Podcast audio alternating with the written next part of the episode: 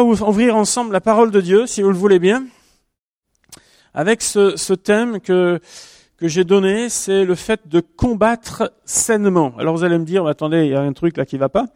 Combattre sainement, vous savez qu'il y a un sport qu'on appelle le noble art, qui consiste à démolir l'adversaire en face. Je pense qu'il y a de noble là-dedans, avec des arcades parfois ouvertes, quelques commotions cérébrales, des nez euh, également bien déformés. On reconnaît euh, ceux qui pratiquent euh, ce sport assez aisément au bout d'un moment, ou alors ils sont très très bons et arrivent à pas se faire toucher, ou alors bah, au bout d'un moment ça, ça laisse des traces quand même.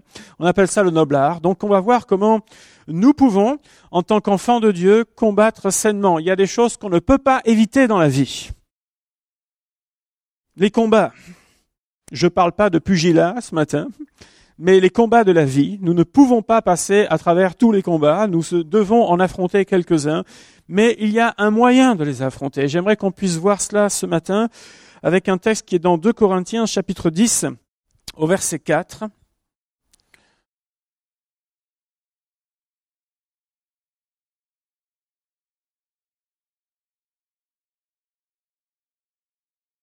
Voilà, 2 Corinthiens chapitre 10 verset 4.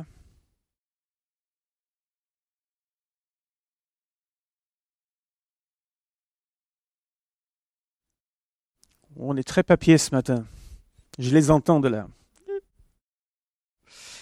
Voilà, car les armes avec lesquelles nous combattons ne sont pas charnelles, mais elles sont puissantes par la vertu de Dieu pour renverser des forteresses. Amen. Comme il est court, ce passage, je vais le relire. Car les armes avec lesquelles nous combattons ne sont pas charnelles, mais elles sont puissantes par la vertu de Dieu pour renverser des forteresses. Vous savez que dans sa première lettre à Timothée, l'apôtre Paul lui a dit, combat le bon combat de la foi, saisis la vie éternelle à laquelle tu as été appelé et pour laquelle tu as fait une belle confession en présence d'un grand nombre de témoins. Et au début de cette même lettre, il lui dira, il faut, d'après la recommandation que je t'apprête, d'après les prophéties faites précédemment à ton sujet, c'est que d'après elles, tu combattes le bon combat. Il est question dans ces textes donc de combat. On pourrait aussi les traduire par lutte, on pourrait les traduire par euh, conflit. Il s'agit là d'une réalité de la vie du croyant. Est-ce qu'il y a une seule personne ici qui n'a jamais eu un combat dans la vie? Son surnom serait Hibernatus.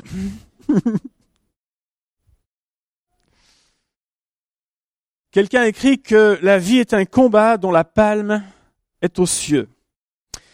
La parole de Dieu nous rappelle cette réalité depuis la chute de l'homme et je dirais même avant, depuis la chute de Satan, puis celle de l'homme, jusqu'à ce que l'œuvre de Christ soit pleinement achevée. C'est ce que nous lisons dans la parole de Dieu dans les dernières pages, les nouveaux cieux, une nouvelle terre. Mais en attendant, lorsque nous partout courons l'écriture, nous voyons des luttes, des conflits, nous voyons un monde qui est agité, parfois un peuple qui est agité. Et ne pensons pas que parce que nous vivons, entre guillemets, dans une société civilisée aujourd'hui, que nous vivons tranquillement, que l'Église peut œuvrer en toute quiétude, sans aucune résistance, que tout s'aplanit alors que les enfants de Dieu arrivent dans une pièce. Ne pensons pas cela. Que nous le voulions ou pas, en tant que croyants, nous sommes mêlés dans ce combat qui prend tout un tas de formes différentes et d'aspects dans nos vies. Il y a ce qu'on appelle les combats personnels qui nous prennent beaucoup d'énergie et de temps. On appelle ça le combat entre la chair et l'esprit. La Bible nous dit que l'esprit est bien disposé, mais la chair elle est faible. L'enjeu est simple et ce qui est rappelé à Timothée au travers de l'apôtre Paul est celui-ci, l'enjeu c'est la vie éternelle.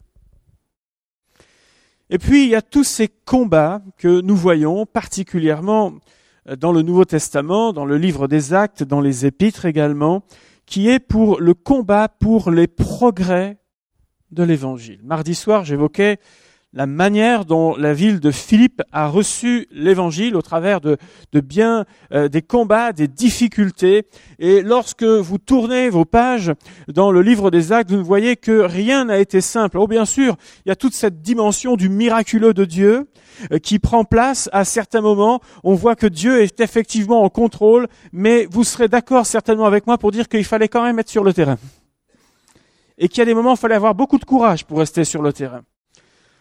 Lorsque vous regardez la manière dont l'évangile a pu euh, vraiment entrer dans la ville d'Éphèse également, il y a tout un travail qui se fait, merveilleux, de, de, longue haleine, où des gens sont touchés par la grâce de Dieu, et à un moment donné, vous avez carrément toute une industrie qui commence à pâtir du travail de l'évangile, parce que toute une industrie vivait de tous les profits qui étaient faits euh, pour la déesse Diane. Vous savez, il était dit que euh, la représentation de la déesse Diane était tombée du ciel. Voilà, le, beau mensonge qu'on faisait croire à tout le monde, c'était que voilà, c'était descendu du ciel et que donc on, on se déplaçait en masse pour aller dans cet endroit comme un peu en pèlerinage. Mais quand les gens venaient, ils entendaient aussi autre chose. Et l'impact de l'évangile a été si grand dans cette ville que le chiffre d'affaires qui tournait autour de cette déesse était en train de chuter, si bien que les gens cherchaient à comprendre c'est quoi le problème là. C'est où le problème? Pourquoi les gens viennent plus acheter là nos produits? Pourquoi les gens sont, sont, plus là? Et ils se sont dit voilà, ça c'est Paul et sa bande là. Et à ce moment-là, il nous est parlé d'un soulèvement dans cette ville. Personne n'a pu faire taire même la foule pendant deux heures qui hurlait grande est la Diane des Éphésiens. Et euh, même l'apôtre Paul savait qu'il avait peur de rien, qu'il voulait, qu'il voulait y aller. il voulait, voilà, il y a du monde, ça, ça, tombe bien, on va pouvoir, on va pouvoir parler. Et tout le monde lui a dit non, on n'y va surtout pas. N'y va surtout pas, ils vont te lyncher là. Mais on voit qu'encore l'esprit de Dieu est en contrôle, vraiment dans toute cette affaire. Et le Seigneur a permis que les choses puissent avancer. Rien n'a été chaque avancée spirituelle a été l'œuvre d'un combat. C'est une réalité. Il n'y a pas de victoire sans combat. Les apôtres et tous les croyants de l'époque n'ont fait que s'adapter aux différentes situations. Ils avaient une capacité d'adaptation. Ils disaient pas, oh, les murs sont, non, non, ils avaient une capacité d'adaptation. On ne peut pas passer par la porte, on passera par la fenêtre. On peut pas travailler de manière, on va travailler différemment. C'est pas un problème, mais on va continuer à travailler. Il y a parfois d'autres types de combats dans le maintien du bon cap dans l'église de Jésus-Christ, et nous le voyons au travers des épîtres. C'était le cas notamment dans l'église de Corinthe, où la barre a dû être tenue, euh, et l'apôtre Paul a dû manier à la fois la souplesse et la fermeté en même temps. On appelle ça une main de fer dans un gant de velours. Il a fallu qu'il puisse travailler de cette façon afin que l'œuvre de Dieu puisse continuer sainement. Alors nous pouvons nous retrouver les uns comme les autres au milieu d'un combat, au milieu d'un conflit, sans l'avoir demandé. Ça vous est arrivé certainement relativement souvent. Vous demandez rien, mais vous vous retrouvez au milieu de quelque chose. Votre nom est cité ou, ou, carrément on vous appelle et blablabla, allez hop, ça y est, vous êtes, vous n'avez rien demandé mais vous êtes au milieu. Vous pouvez être l'objet d'un combat ou d'un conflit de manière justifiée ou totalement injustifiée nous devons à certains moments devoir gérer ou traiter nous-mêmes un conflit comme l'apôtre Paul était en train d'en traiter un majeur, et on pourrait dire même plusieurs, dans l'assemblée de Corinthe.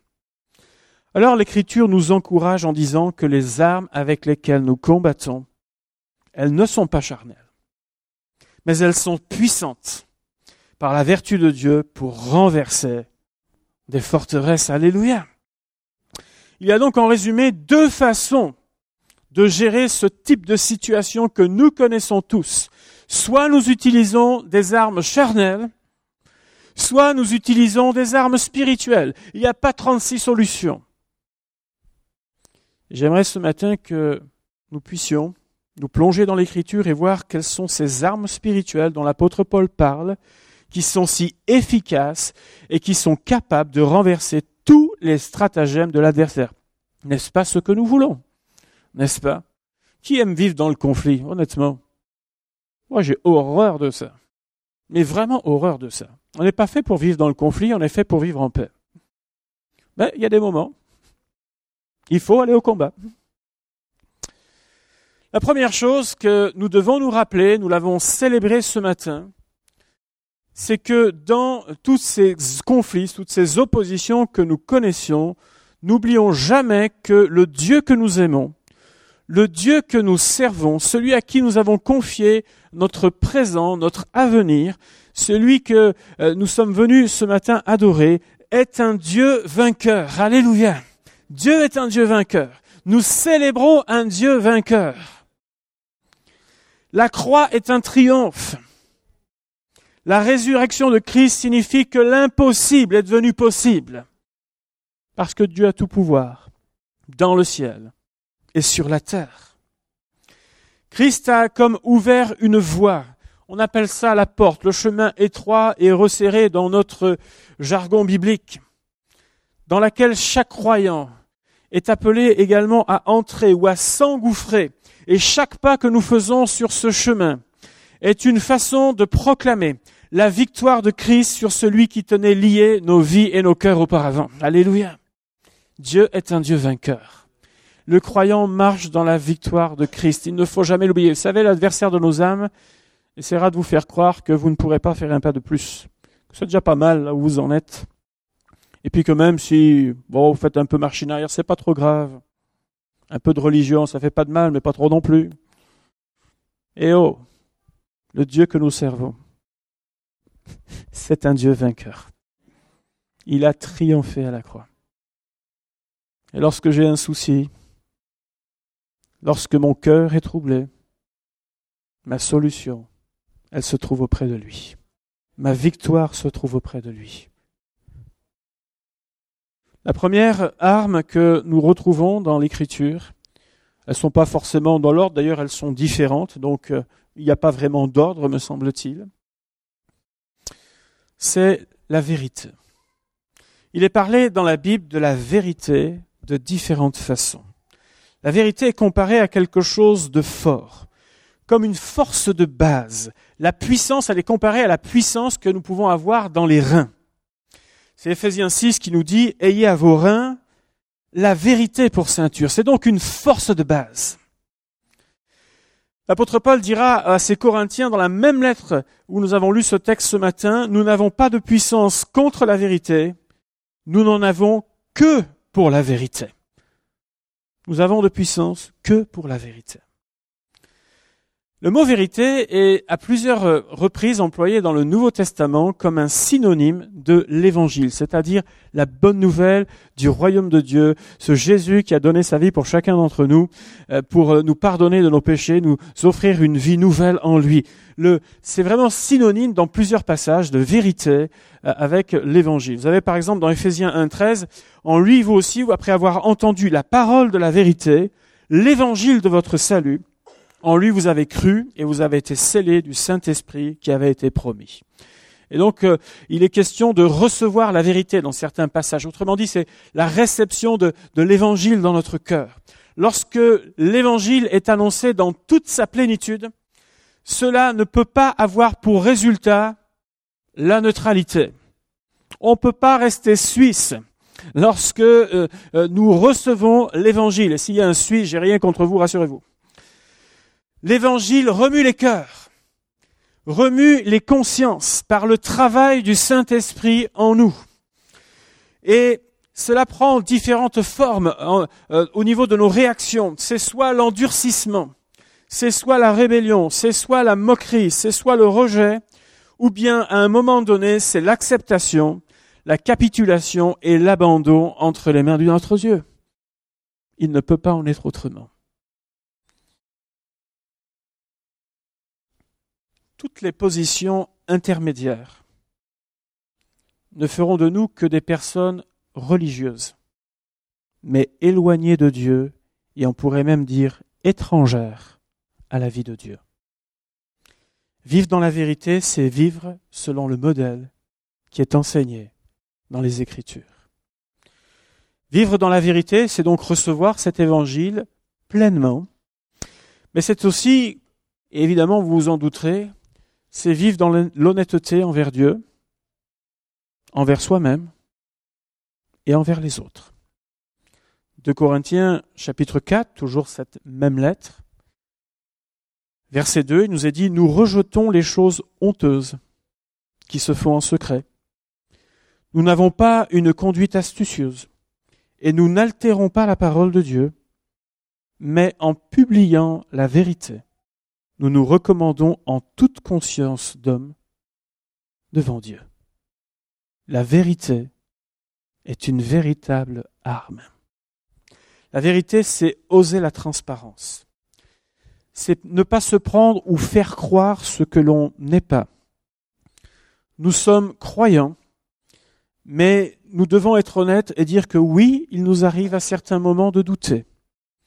Oui, il nous arrive de ne pas comprendre certains desseins de Dieu et de ne pas même être ce qu'on appelle au top à certains moments. Oui, c'est vrai. La vérité, elle aide à rétablir les choses et elle nous rappelle aussi nos propres responsabilités. Vivre dans la vérité, c'est vivre l'évangile, c'est recevoir l'évangile, mais c'est aussi se donner comme ligne de conduite. Peu importe si ma petite personne doit être froissée à un moment donné, si je dois oser, ah ben oui, j'ai fait une erreur. Mais il vaut mieux ça que de vouloir dissimuler. Il vaut mieux ça que d'essayer de s'en sortir malgré tout. Vous savez, la tête haute. Et tout ça, c'est quoi finalement Quand on y réfléchit bien, c'est de l'orgueil. C'est vrai ou pas? Mais c'est de l'orgueil. On dira non, mais c'est un peu de la fierté personnelle. On va dire les choses par leur nom. C'est de l'orgueil. C'est de l'orgueil. Que Dieu nous libère de ça. Deuxième arme qui nous est présentée, c'est la parole de Dieu. Elle est désignée comme étant l'épée de l'esprit. Hébreu chapitre 4 verset 12 nous est dit car la parole de Dieu est vivante et efficace. Voilà une arme efficace. Elle est plus tranchante qu'une épée quelconque à deux tranchants, pénétrante jusqu'à partager âme et esprit, jointure et moelle. Elle juge les sentiments et les pensées du cœur. Vous savez, la parole de Dieu, elle nous aide à trier, à faire la différence entre ma petite pensée, mon petit raisonnement, mon intuition parfois. Alors, parfois elle est bonne, mais combien de fois on s'est trompé aussi? Mes petits sentiments, ce que d'autres peuvent dire sur un sujet particulier, je fais le tri entre ça et ce qui vient du cœur de Dieu. Ainsi, lorsque nous lisons la parole régulièrement, et je ne peux que vous encourager à le faire, la parole de Dieu, c'est une nourriture on est abreuvé d'un tas d'informations de nos jours. Même si vous n'avez pas envie de trop vous informer, vous êtes informé. Vous êtes bombardé. Mais il y a ce qui est essentiel. Un livre qui a fait ses preuves dans le temps. C'est pas une recette de cuisine. C'est le livre afin que qui nous a été donné afin que nous puissions marcher heureux dans la vie et que nous ayons pour fin la vie éternelle. C'est un véritable guide qui n'a pas pris une ride. C'est impressionnant de voir combien il s'adresse à nos cœurs, de voir combien il est pertinent dans les situations que nous pouvons vivre.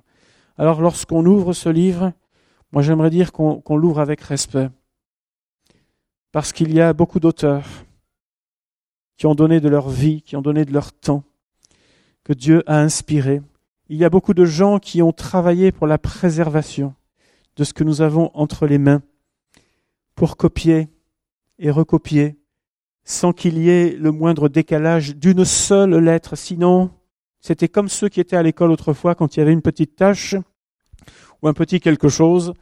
Qu'est-ce que vous faisiez? On déchirait et on recommençait. C'est pour ça que les écritures avant, elles étaient aussi, belles. Je peux pas trop en parler de ça parce que la mienne, j'ai du mal à me relire. Bref. Mais la parole de Dieu, nous la lisons. Nous la méditons. Nous nous laissons interpeller par elle. Nous passons les situations que nous traversons au filtre de cette parole. Le Saint-Esprit nous rappelle l'écriture. Des versets sont là dans les situations que nous vivons et sont comme nous comme euh, vraiment un, axe directeur de, de comment nous devons nous comporter par rapport à ce que nous vivons. Oui, la parole de Dieu, elle fait partie de notre cœur, elle fait pas simplement partie d'un livre que nous avons lu comme tous nos grands classiques, mais ce qui est écrit est déposé sur des tables de chair. Alléluia. Et lorsque je traverse différentes situations, Seigneur, qu'est-ce que dit ta parole? Ma tête me dit quelque chose. La situation me dit quelque chose. Les gens autour de moi me disent quelque chose. Mais que dit ta parole, Seigneur? Je veux m'appuyer sur elle. Notre foi, nous ne l'oublions pas, elle est basée sur elle. Elle n'est pas basée sur le charisme particulier d'un prédicateur de ci ou de là, mais notre foi est basée sur la parole de Dieu. Et tant qu'elle sera basée sur la parole de Dieu, vous subsisterez.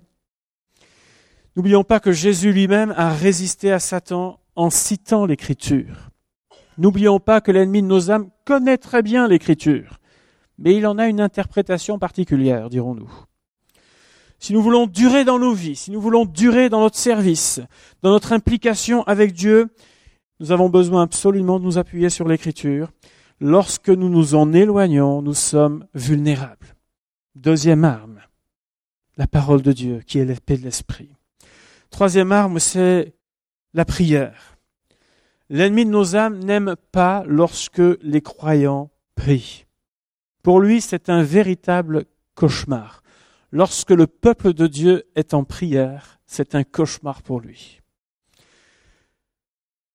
Je disais cela récemment, mais il me semble que de plus en plus, nous avons de plus en plus de mal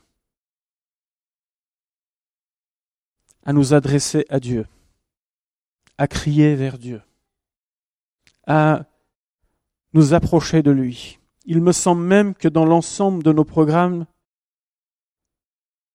nous changeons, nous modifions beaucoup de choses au profit ou aux dépens de la prière. J'aimerais vous dire que Jésus a dit que ma maison sera appelée une maison de prière pour tous les peuples. Une maison de prière pour tous les peuples. Et s'il y a bien un domaine dans lequel il me semble, nous avons besoin encore de progresser et de persévérer, de réapprendre, c'est bien le domaine de la prière. Les amis, les plus belles victoires sont lorsque nous sommes devant notre Seigneur, en face à face avec lui, lorsque nos cœurs sont répandus devant lui, lorsque nous lui présentons les besoins, lorsque nous lui présentons ce qui est devant nous, lorsque nous lui présentons les difficultés qui sont là, parce que notre Dieu est un Dieu vainqueur. Il utilisera ses stratégies mais ces stratégies, elles fonctionnent beaucoup mieux que les nôtres. Lorsque nous sommes en prière avec notre Dieu, nous bâtissons une histoire avec lui dans le secret. Nous sommes renouvelés en lui. Vous savez, nos forces durant la marche sont renouvelées. C'est incroyable. Comment lorsque nous nous tenons devant le Seigneur, à des moments où il y a un peu de découragement, bon, ça arrive jamais aux croyants, je le sais bien, mais au cas où, je le cite, nous sommes un peu découragés fatigué, lassé parfois, en train de dire mais ça fonctionne pas. C'est incroyable. Le fait de passer du temps avec Dieu, comment ça vous rebooste d'un seul coup. Comment d'un seul coup vous êtes à nouveau encouragé? Combien Dieu vous remet euh, l'axe, vous remet la vision euh, vraiment dans votre cœur? Combien il, vous encourage pleinement à aller de l'avant? Et vraiment, il nous dit, va avec la force que tu as. Il dit, mais j'ai plus de force, mais fais un pas et tu verras, le Seigneur est avec toi. Nous voyons ainsi la gloire de Dieu. J'aimerais vous rapporter le témoignage de quelqu'un dont vous avez certainement entendu parler plusieurs fois c'est William Booth, vous savez, le fondateur de l'armée du salut. On est au 19e siècle. Et je voudrais vous rapporter deux témoignages le concernant. Il nous a dit ceci, c'est que nuit après nuit, lorsqu'il rentrait chez lui euh, des bas quartiers en Angleterre, vous savez qu'il y avait des quartiers extrêmement difficiles à l'époque, euh, dans lesquels les autorités n'y allaient pas vraiment. Mais lui, il y est allé avec euh, les équipes. Il était très souvent attaqué, parfois agressé, il emportait les stigmates même dans son corps. Il nous a dit qu'après de ce genre de, de nuit d'épreuve, alors qu'il était au milieu de la misère et de la souffrance et qu'il voulait que les choses changent, il rentrait chez lui et le témoignage nous dit qu'il prenait la main de sa femme qui s'appelait Kate et il disait laisse-moi prier avec toi. Et après avoir prié, il se relevait alors qu'il était à genoux, armé d'un tout nouveau courage pour y retourner le lendemain. Sa femme Kate, qui était de la même trempe que lui, disait, si nous sommes fatigués, il vaut mieux que nous nous en allions et que nous en finissions avec cela, car rien n'est pire qu'une église qui est morte. Ils ont décidé de dire quelque chose se passera ici. Et lorsqu'ils étaient attaqués, agressés, fatigués, leur arme, c'était la prière. Un autre témoignage, toujours dans ce même période, c'est qu'il y avait donc des collaborateurs un petit peu partout et deux collaborateurs de l'armée du salut avaient commencé un travail dans un endroit et ils étaient absolument découragés devant tous les échecs qu'ils avaient et devant l'opposition qu'ils rencontraient. Alors ils étaient comme frustrés, ils étaient comme fatigués, lassés, et en quelque sorte ils ont pris contact avec celui qu'on appelait le général à ce moment-là, et ils ont pris contact avec lui pour lui dire, eh bien, écoute, tu es d'accord avec nous, on va fermer cette antenne, quoi. On va fermer cette antenne, et puis on va reconcentrer nos forces ailleurs. En gros, c'est pas le moment d'aller ici, là, c'est trop dur. William Booth a répondu par un télégramme de trois mots, parce que l'argent était compté. Trois mots. Essayez les larmes. Essayez les larmes. Ces deux hommes ont été comme touchés et percutés par cette parole. Ils ont suivi son conseil et la suite de l'histoire, c'est qu'ils ont été témoins d'un réveil puissant dans cet endroit qui semblait impossible. La prière est une arme redoutable. Mes amis, il me semble que trop longtemps, nous l'avons laissée de côté. Il me semble que l'une des sources d'affaiblissement spirituel de nos églises, c'est parce qu'on ne sait plus prier. On ne sait plus s'agenouiller. On ne sait plus crier vers Dieu. J'aimerais vous proposer cela ce matin. C'est que nous réapprenions à prier. C'est que nous réapprenions à saisir des victoires dans ces moments où nous sommes dans la présence de Dieu. Alléluia. Quatrième arme, l'amour. N'oublions jamais que, que tout ce que nous avons en Dieu, nous l'obtenons parce qu'il nous a aimés le premier, avant même la fondation du monde. Jean chapitre 15 verset 13 nous dit, Il n'y a pas de plus grand amour que de donner sa vie pour ses amis. Jésus n'est pas venu pour faire du vedettariat, mais il est venu pour donner sa vie il a accepté les insultes, la haine, l'injustice et tout ce que vous voulez, mais il l'a fait pour chacun d'entre nous. Il n'avait absolument rien à gagner au travers de son ministère terrestre, rien à gagner à titre personnel sur la croix. Et s'il l'a fait, il l'a fait pour nous. La Bible qualifie l'amour dans 1 Corinthiens 13 comme quelque chose qui aura le dernier mot. L'amour ne périt jamais l'amour aura toujours le dernier mot. Outre cette qualité extraordinaire, il nous est parlé que l'amour ne cherche pas son intérêt, c'est-à-dire qu'il y a comme un élargissement dans nos personnes où on part de nos besoins très, euh, vous savez, euh, euh, qui partent de notre nombril, et moi, et moi, et moi. Mais l'amour nous permet de lever les yeux et de commencer à regarder autour de nous. Qu'est-ce que je peux faire pour quelqu'un? Qu'est-ce que je peux faire pour l'autre? L'amour nous apprend à être patient, et comme j'aime à le rappeler, l'impatience dans la vie nous coûte extrêmement cher. Par-dessus tout, l'amour croit tout, espère tout, et l'amour supporte tout. Vous savez, l'amour n'est pas une arme qui regarde sur le court terme pour essayer de régler, vous savez, à coup de hache, une situation présente. Mais l'amour se projette sur le moyen et sur le long terme avec un résultat remarquable. Dans cette dimension d'amour, il y a ce qu'on appelle aussi le pardon, qui pour moi est une conséquence de l'amour dans notre cœur. Colossiens chapitre 3 nous dit supportez-vous les uns les autres et si l'un a sujet de se plaindre de l'autre, au cas où ça arrive un jour, Pardonnez-vous réciproquement, de même que Christ vous a pardonné, pardonnez-vous aussi. Le pardon désamorce les conflits à tout niveau. Nous devons apprendre à, le pratiquer dans chaque domaine de nos vies, peut-être à commencer à la maison, au travail, aussi entre frères et sœurs. Vous savez, il me semble qu'on est extrêmement susceptible et qu'il faut parfois pas grand-chose pour déclencher un feu euh, assez incroyable. Vous, savez, vous connaissez toutes ces régions à, risque là, particulièrement dans le sud-est de la France, où il y a beaucoup de vigilance, où une petite étincelle, quelque chose, et quand vous connaissez la végétation de ces endroits, vous comprenez que très rapidement, avec le vent euh, et la difficulté d'accessibilité, vous comprenez que très rapidement, on peut arriver à un grand feu. Mais à la base, c'est pas grand chose, c'est de la négligence parfois l'œuvre de gens mal intentionnés aussi, et parfois de la négligence. Et il me semble que parfois il y a bien des, du remous pour pas grand chose. Si seulement nous apprenions à dire, OK, je laisse, je pardonne à cette personne. Cinquième arme, la foi et la confiance en notre Dieu. N'oublions pas que la parole de Dieu nous montre que Dieu combat pour nous. Il ne faut pas tout prendre comme étant c'est mon combat, c'est ma lutte, c'est mon. Eh oh, Dieu combat pour nous. Il a des moyens à sa disposition que nous n'avons pas.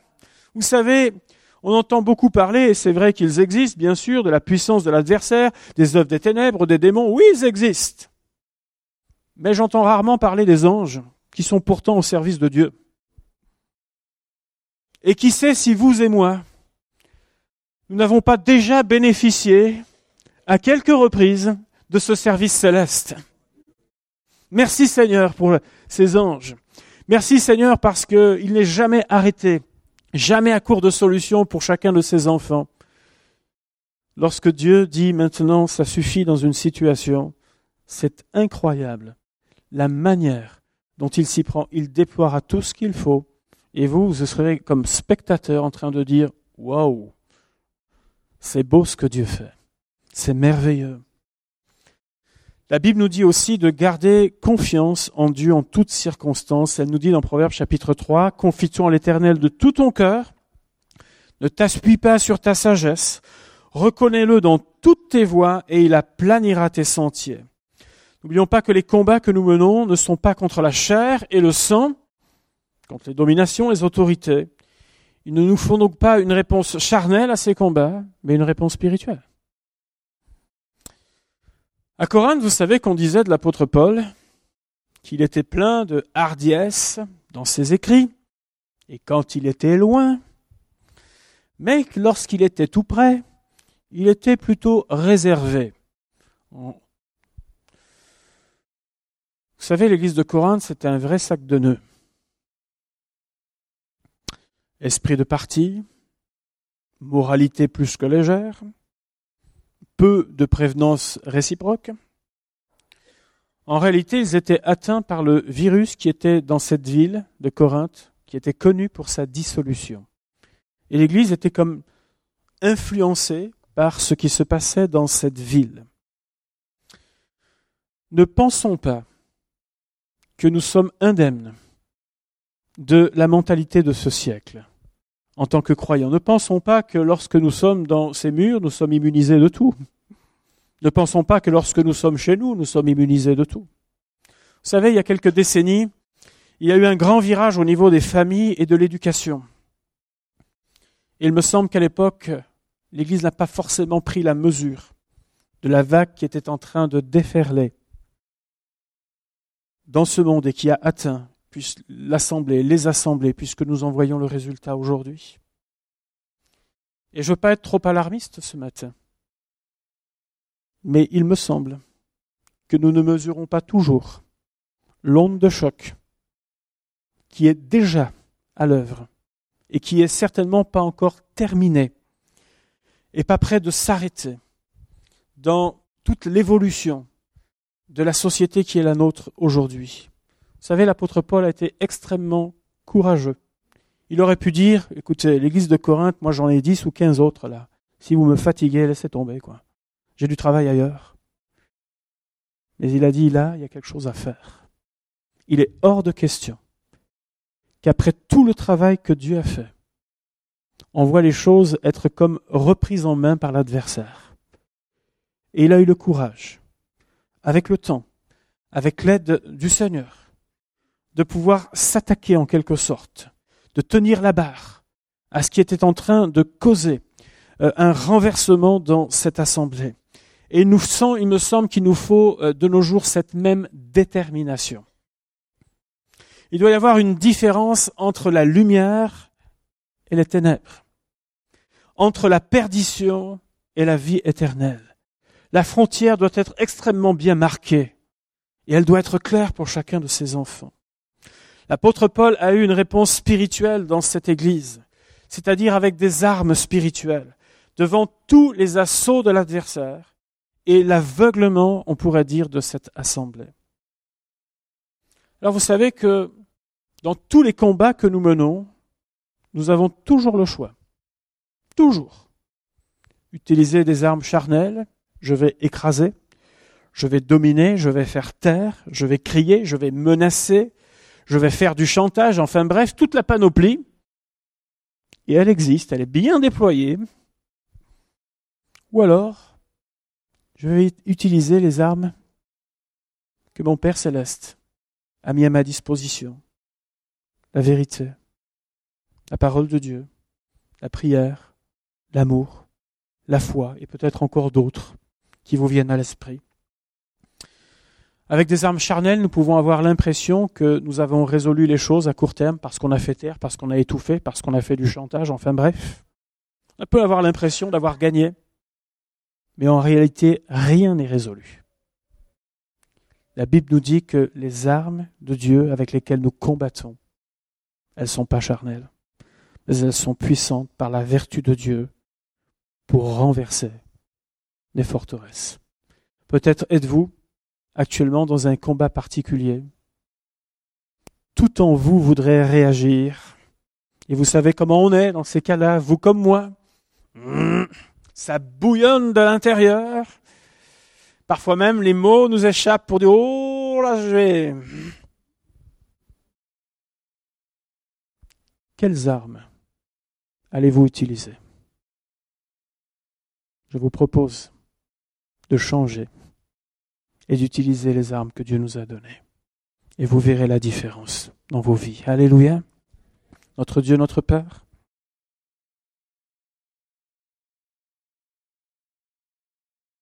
Nous ne sommes pas des croyants désarmés, Seigneur. Mais tu as tout mis à notre disposition pour que nous te voyions à l'œuvre, Seigneur. Il y a bien des moments où nous courbons les chines, il y a bien des moments où il semble qu'il n'y ait pas d'issue, Seigneur, dans certains des combats que nous menons les uns comme les autres. Et pourtant tu es là, Seigneur. Je veux te prier de nous aider à ne pas nous tromper de combat non plus. Et lorsque nous en, en avons un, Seigneur, qui se présente devant nous, aide-nous à utiliser des armes qui sont puissantes, celles qui viennent de toi, Seigneur. Pardonne-nous chaque fois que nous avons voulu nous faire justice nous-mêmes. Chaque fois que nous avons répondu avec notre chair, Seigneur. Parce que nous en voyons aussi les dégâts, Seigneur. Je te priais, Seigneur, que tu nous donnes de l'intelligence et de la sagesse, afin d'apprendre à manier les armes que tu nous as données. Seigneur, béni soit ton nom. Amen.